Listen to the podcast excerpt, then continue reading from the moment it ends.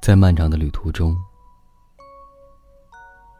我常常看见灯光在山岗或荒野出现。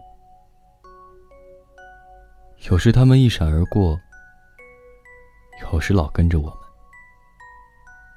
像一双含情脉脉的眼睛，穿过树林，跳过水塘，蓦然间又出现在山岗那边。这些黄的小星，使黑夜的大地显得温暖而亲切。真想叫车子停下，朝着他们奔去。我相信任何一盏灯光，都会改变我的命运。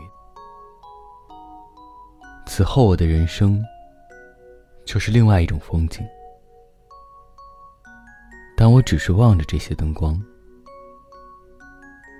望着他们在黑暗的大地上一闪而过，一闪而过，沉默不语。我们的汽车飞驰，黑洞洞的车厢中，有人在我的身旁熟睡。